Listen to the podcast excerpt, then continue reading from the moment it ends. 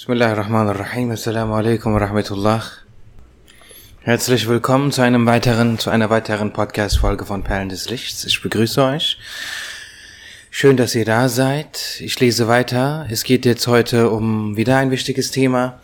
Propheten, Religionen und offenbarte Bücher. Wieder aus dem Buch Glaube und Islam ab Seite 127.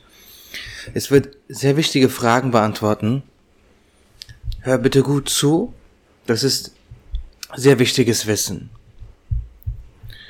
Bismillahirrahmanirrahim. Als Allah, der Erhabene, den Menschen erschuf, gab er ihm einen Verstand und das Denkvermögen. Die Formulierung denkendes Wesen der islamischen Gelehrten, möge Allah sich ihrer erbarmen, und die auf der Aussage, ich denke also bin ich, ruhende Philosophie Descartes, drücken diese Tatsache unmissverständlich aus. Der größte Unterschied des Menschen gegenüber anderen Geschöpfen liegt darin, dass er überlegene Eigenschaften besitzt, dass er neben seinem Körper auch eine Seele hat, dass er denken kann, dass er alle Ereignisse mit seinem Verstand zu bewerten vermag, mit seinem Verstand urteilen und diese Urteil und dieses Urteil in die Tat umsetzen kann, gut und schlecht voneinander unterscheiden kann, die Tragweite seiner Fehler begreifen und für diese Reue empfinden kann. Doch ist der Mensch in der Lage, diese kostbaren Eigenschaften auf sich allein gestellt und ohne einen Wegweiser zu gebrauchen?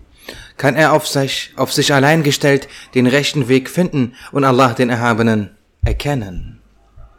Wenn wir die Geschichte betrachten, sehen wir, dass Menschen, wenn sie sich ohne einen von Allah dem Erhabenen gesandten Wegweiser auf sich allein gestellt bewegen, stets auf falsche Wege entgleiten. Der Mensch war immer fähig, mittels seines Verstandes zu erkennen, dass er einen Schöpfer hat, der sehr mächtig ist. Doch er war nicht in der Lage, durch seinen Verstand den Weg, der zu ihm führt, zu finden. Menschen, die den Ruf der Propheten nicht vernahmen, suchten nach dem Schöpfer zunächst in der Welt, die sie umgibt.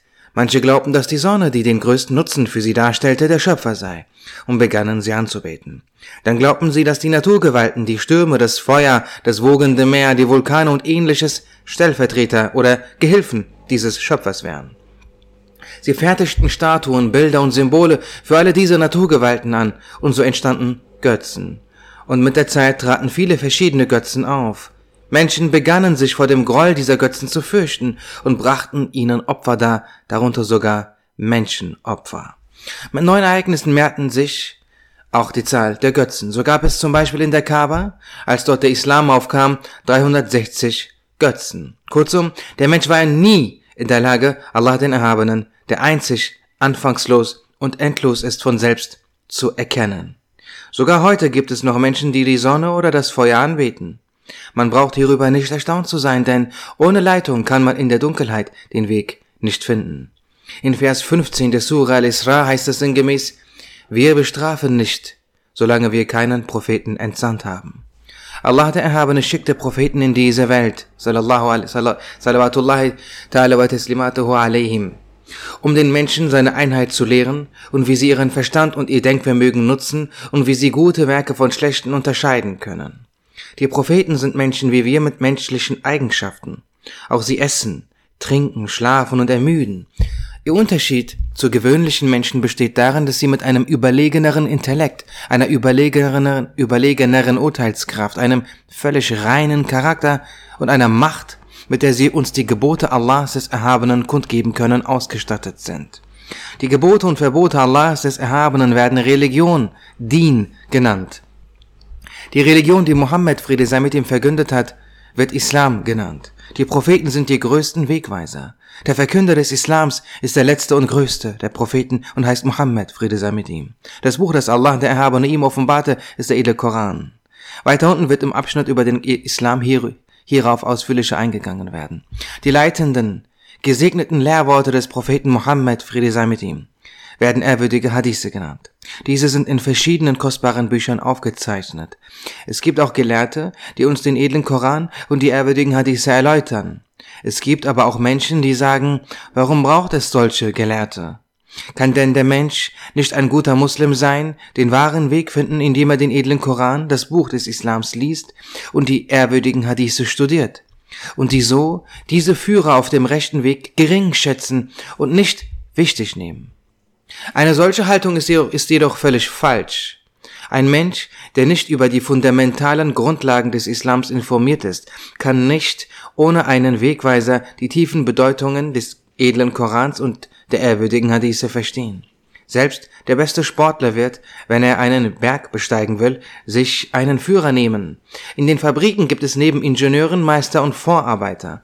Ein Arbeiter, der zum ersten Mal eine Fabrik betritt, lernt zunächst von den Vorarbeitern und dann dem Meister die Feinheiten seiner Arbeit.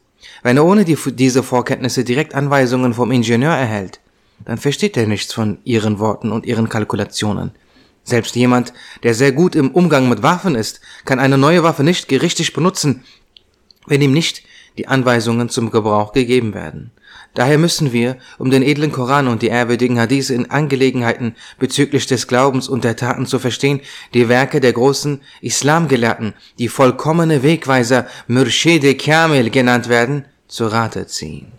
Die Ranghöchsten unter den vollkommenen Wegweisern im Islam sind die Imame der vier Rechtsschulen.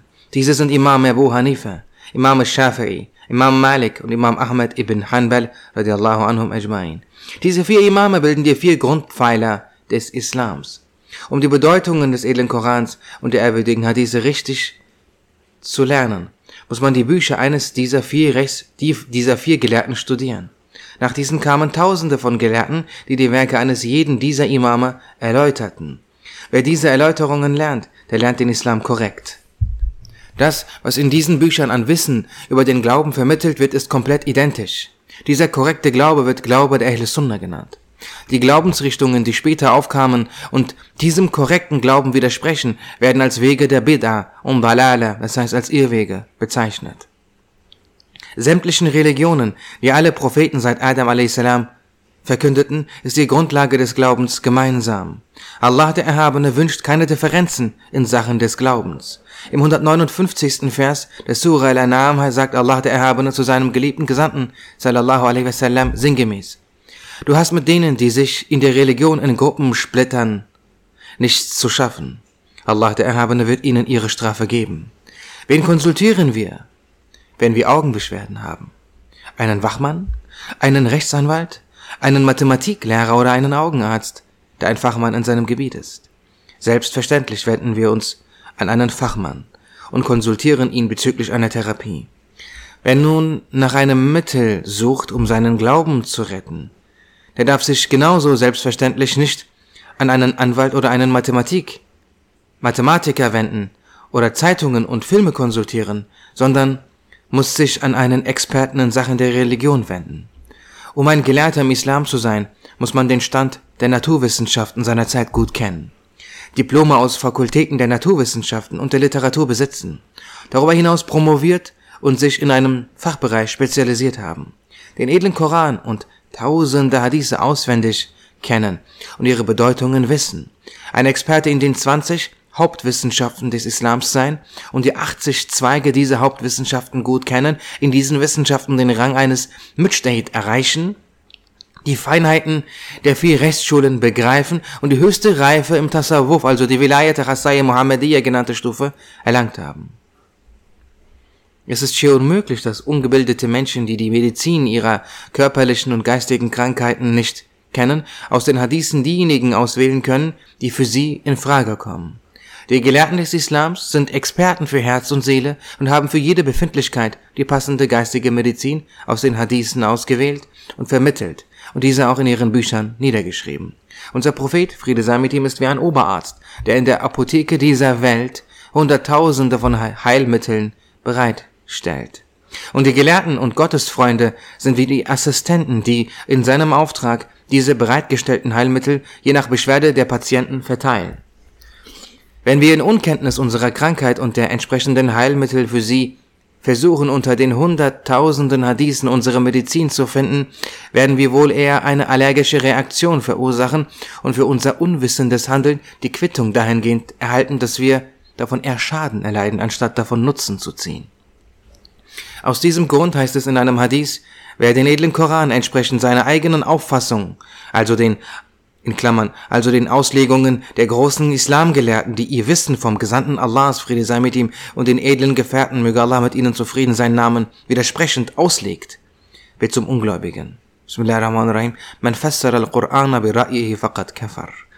Jene, die keiner Rechtsschule folgen und die Rechtsschulen insgesamt ablehnen, begreifen diese Feinheiten nicht und sagen deshalb, jeder sollte den Koran und die Hadithe selber studieren, seine Religion eigenständig aus diesen beiden Quellen erlernen und nicht auf die Bücher der Rechtsschulen zurückgreifen und verbieten so quasi die Lektüre der Bücher der Gelehrten der Ahl Sunnah. Möge Allah sich ihrer erbarmen. Manche sagen in ihrer Verirrung und Verblendung über diese Werke sogar, das darin verwahrte Wissen ist voll mit Unglauben gegenüber Allah dem Erhabenen und Beigesellung. So verhindern sie, dass Menschen, die, dass, dass Menschen die Grundlagen des Islams ausreichend erlernen und verursachen so Schaden statt Nutzen. Ihr habt mit Sicherheit, oder viele von euch, rechts und links hier unter mitbekommen, dass viele heute in Deutschland, viele Prediger auch auf YouTube, die Rechtsschulen ablehnen.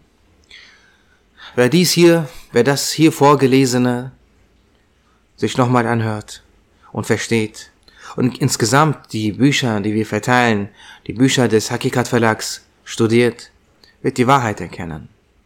Und er wird nicht auf die Worte dieser Irregegangenen hereinfallen und am Ende ins Paradies gehen, inshallah. In diesem Sinne danke ich dir für deine Aufmerksamkeit. Hinterlass bitte fünf Sterne und einen, äh, Kommentar.